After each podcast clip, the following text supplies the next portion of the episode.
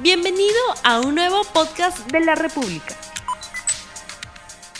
Muy buenos días amigos de la República, sean ustedes bienvenidos a RTV Economía, el programa económico del diario La República en este día, martes 5 de octubre del año 2021. Vamos de inmediato con el programa. Como hemos visto, y escuchado las declaraciones del presidente, la segunda reforma agraria fue lanzada el pasado domingo en el Cusco. Esto no implica, como una vez más lo aclaró el presidente, una expropiación, sino que por el contrario implican la aplicación de temas importantes, entre ellos una línea de apoyo financiero, el establecimiento de una franja de precios para proteger a los agricultores, entre otros más. Sobre esto vamos a hablar con Laureano del Castillo, director ejecutivo de CEPES y experto en legislación agraria, y le damos de inmediato la más cordial bienvenida. Muy buenos días, señor Laureano del Castillo.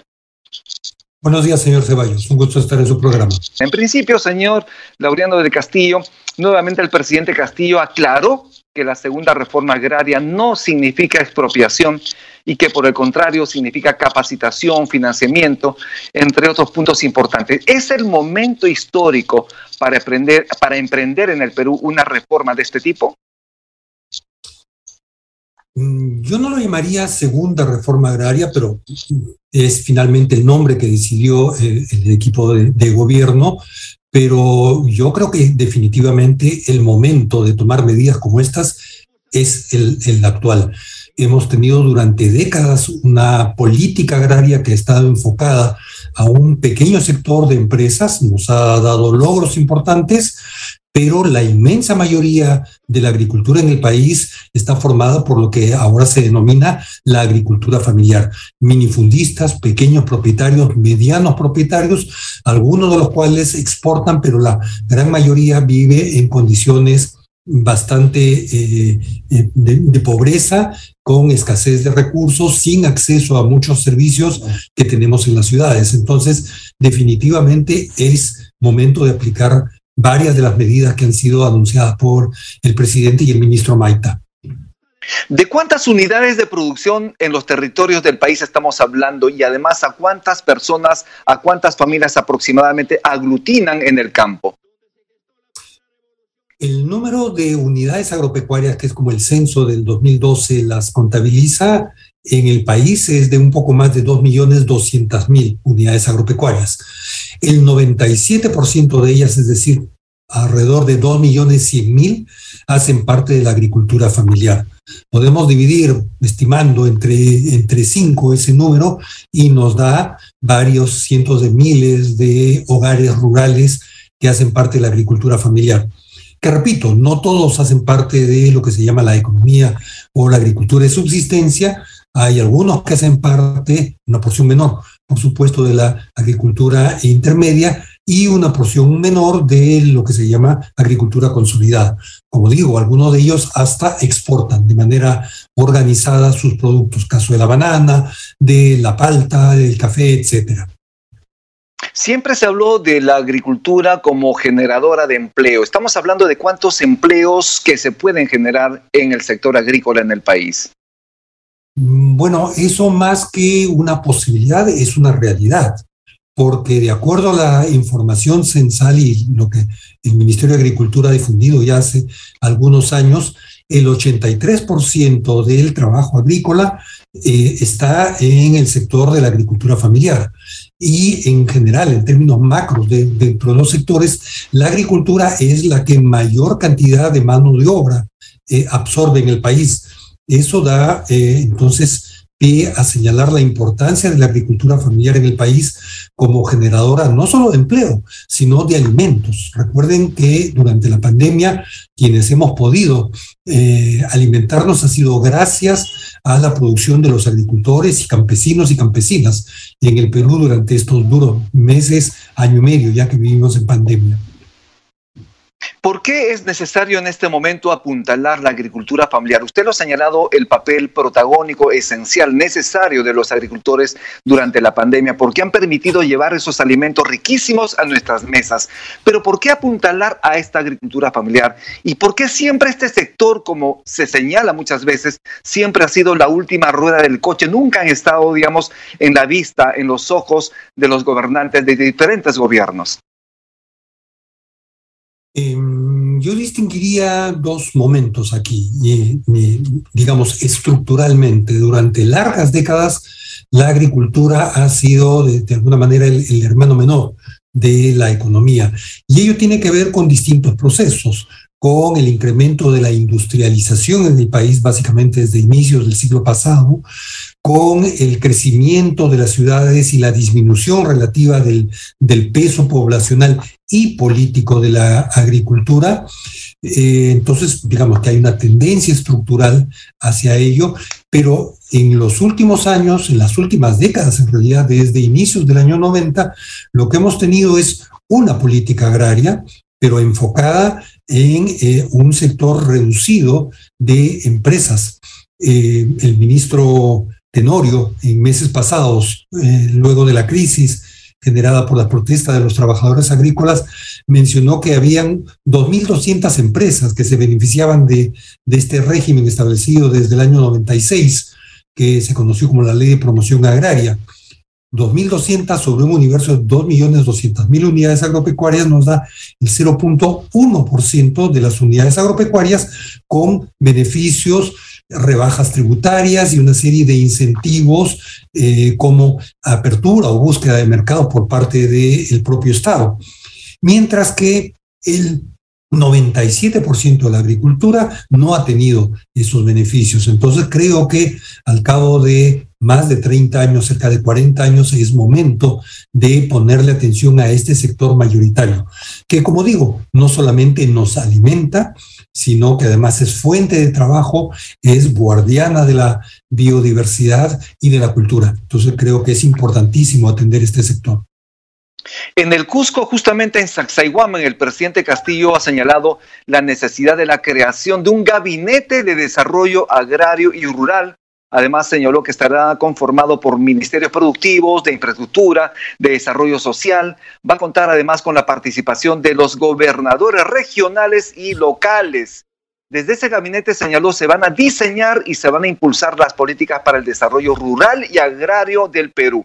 ¿Qué le parece a usted esta creación de este gabinete multipropósito, en todo caso, gabinete de desarrollo agrario y rural? ¿Y por dónde debería empezar la labor de este gabinete multipartidario, digámoslo así?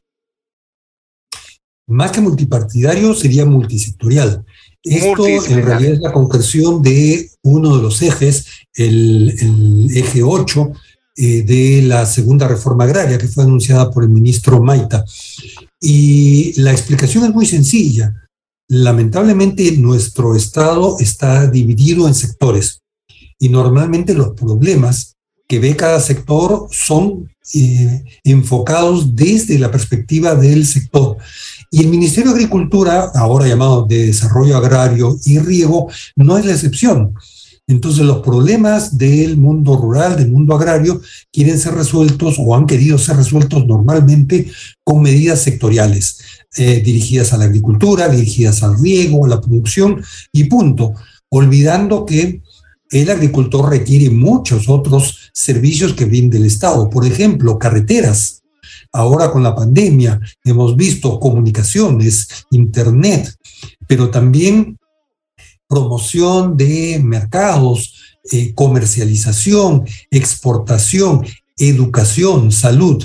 Y, como digo, normalmente ese enfoque es un enfoque sectorial que no atiende estos otros eh, aspectos. Lograr entonces un real desarrollo agrario y un desarrollo rural que implica no solamente a los que hacen agricultura, sino a los que están vinculados a la agricultura en el mundo rural, supone un enfoque multisectorial y además intersectorial porque sabemos que tenemos un proceso de descentralización inconcluso en el país. Entonces, por un lado va el Ministerio eh, de Agricultura, el Ministerio de Transportes. Por otro lado va el gobierno regional y por otro van las municipalidades. Atender la problemática rural y de desarrollo agrario supone eh, juntar esos eh, recursos que son escasos en nuestro país en esfuerzos comunes y no desperdigados como viene sucediendo. Uno de los anuncios del presidente también es el establecimiento pronto de la franja de precios en los alimentos, en todo caso en los productos. ¿Cómo es que opera una franja de precios para que la gente lo entienda con claridad y por qué es importante aplicarlos en el país? En realidad, más que del establecimiento, se trata, como lo dijo el presidente Castillo, del reajuste de la franja de precios. Y la franja de precios es un mecanismo que se usa en distintos eh, lugares, lo hemos usado en el Perú eh, fuertemente en años anteriores, que permite básicamente la estabilización de los precios eh, frente a fluctuaciones en el mercado internacional para entenderlo concretamente, lo que ha pasado, por ejemplo, con el balón de gas en las semanas pasadas. Eh, en términos de hidrocarburos existe un mecanismo similar al de la franja de precios. Cuando los precios internacionales suben de algunos productos agrícolas, eh, eso puede implicar problemas para el abastecimiento. Entonces lo que se hace es determinar, prever un precio dentro del máximo y el mínimo cuál puede ser un precio, digamos, de referencia.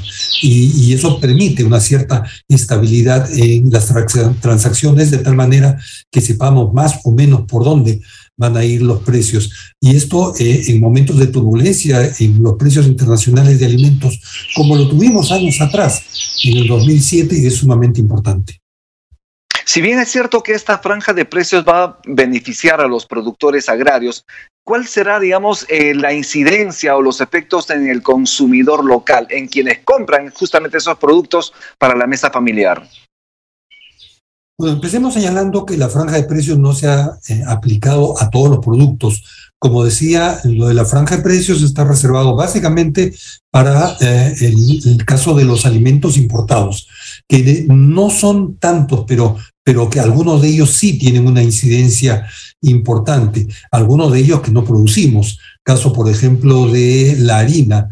Eh, nuestro país no es un país triguero, tenemos en general muy pocas tierras agrícolas eh, y su aptitud no es la propia de eh, la producción de trigo, como puede ser el caso de Argentina, Estados Unidos, Rusia, que tienen enormes planicies. de tal manera que no de ahora, de hace décadas, la mayor parte del trigo que importamos en el país para hacer pan, para hacer galletas, para hacer fideos, es trigo importado.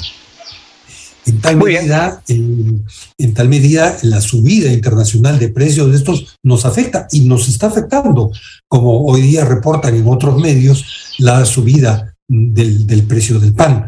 Entonces, una franja de precios puede ayudar para, de alguna manera, estabilizar esos, esos precios.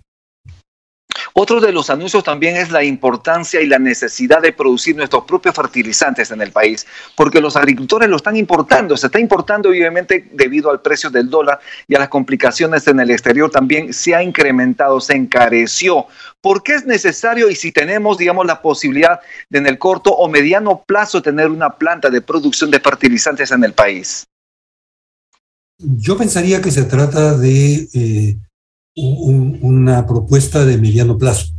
Aunque el presidente ha dicho que ya han empezado los estudios, pero recuerden ustedes, eh, primero hay que hacer los estudios y uno de ellos tiene que ser el estudio de mercado.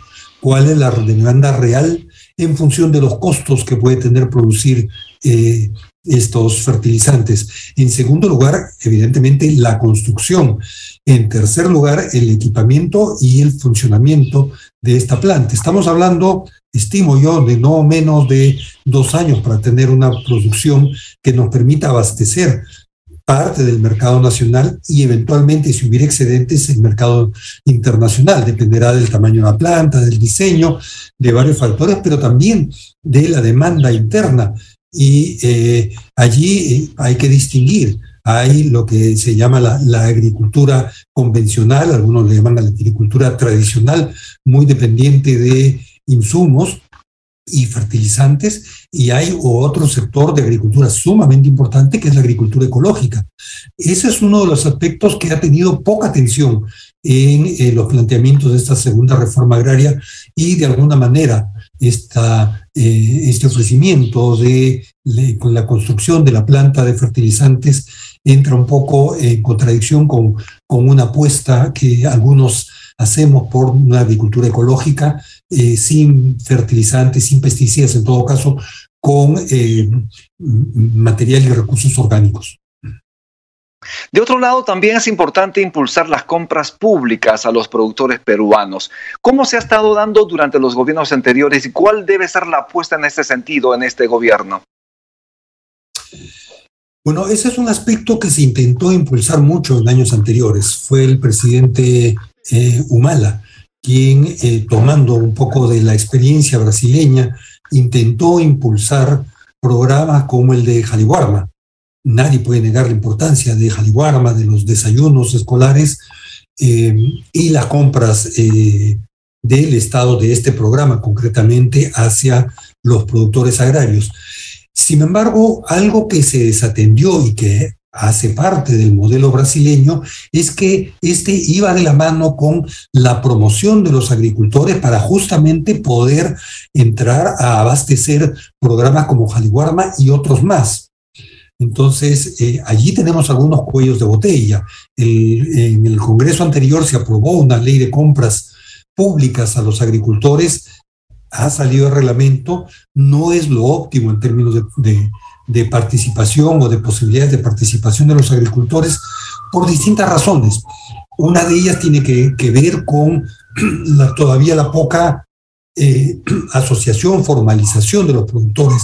Y es que como es natural, tanto los hospitales, los cuarteles, como los desayunos escolares de Janibarma y otros programas necesitan proveerse de alimentos, pero alimentos que cumplan determinados requisitos, calidad, pero también oportunidad. Y por supuesto, la inocuidad, es decir, alimentos sanos. Y a eso me refería hace algún rato con este tema de alimentos que hayan sido producidos en condiciones de salubridad y que no tengan, por ejemplo, demasiados pesticidas o que no tengan pesticidas idealmente. Entonces, allí hay, hay digamos, ya un mercado, Jaliwarma viene comprando hace años y otras dependencias vienen comprando a los agricultores, pero se necesita que eso sea un volumen mayor para que efectivamente los agricultores se animen a producir más y mejor, eh, porque muchas veces lo que ocurre es que producen ellos, producen más, pero eh, los precios caen por exceso de oferta, que es la famosa ley de la demanda. Bien, yo le agradezco muchísimo su participación, señor Laureano del Castillo, en el programa. Muchísimas gracias. Obviamente el tema es amplio, lo vamos a convocar en otro momento también para seguir ahondando más sobre estos temas. Muchas gracias y muy buenos días. Muchas gracias. Estuvimos con Laureano del Castillo, director ejecutivo de CEPES, experto en legislación agraria. Y con esto hemos terminado la edición del programa de hoy. Muchísimas gracias por su atención. Volvemos el día de mañana en un programa importantísimo para usted. Tupananchis, Verkekuna, Panaikuna, Yaktamasicuna. Que Dios los bendiga. No olvides suscribirte para que sigas escuchando más episodios de este podcast.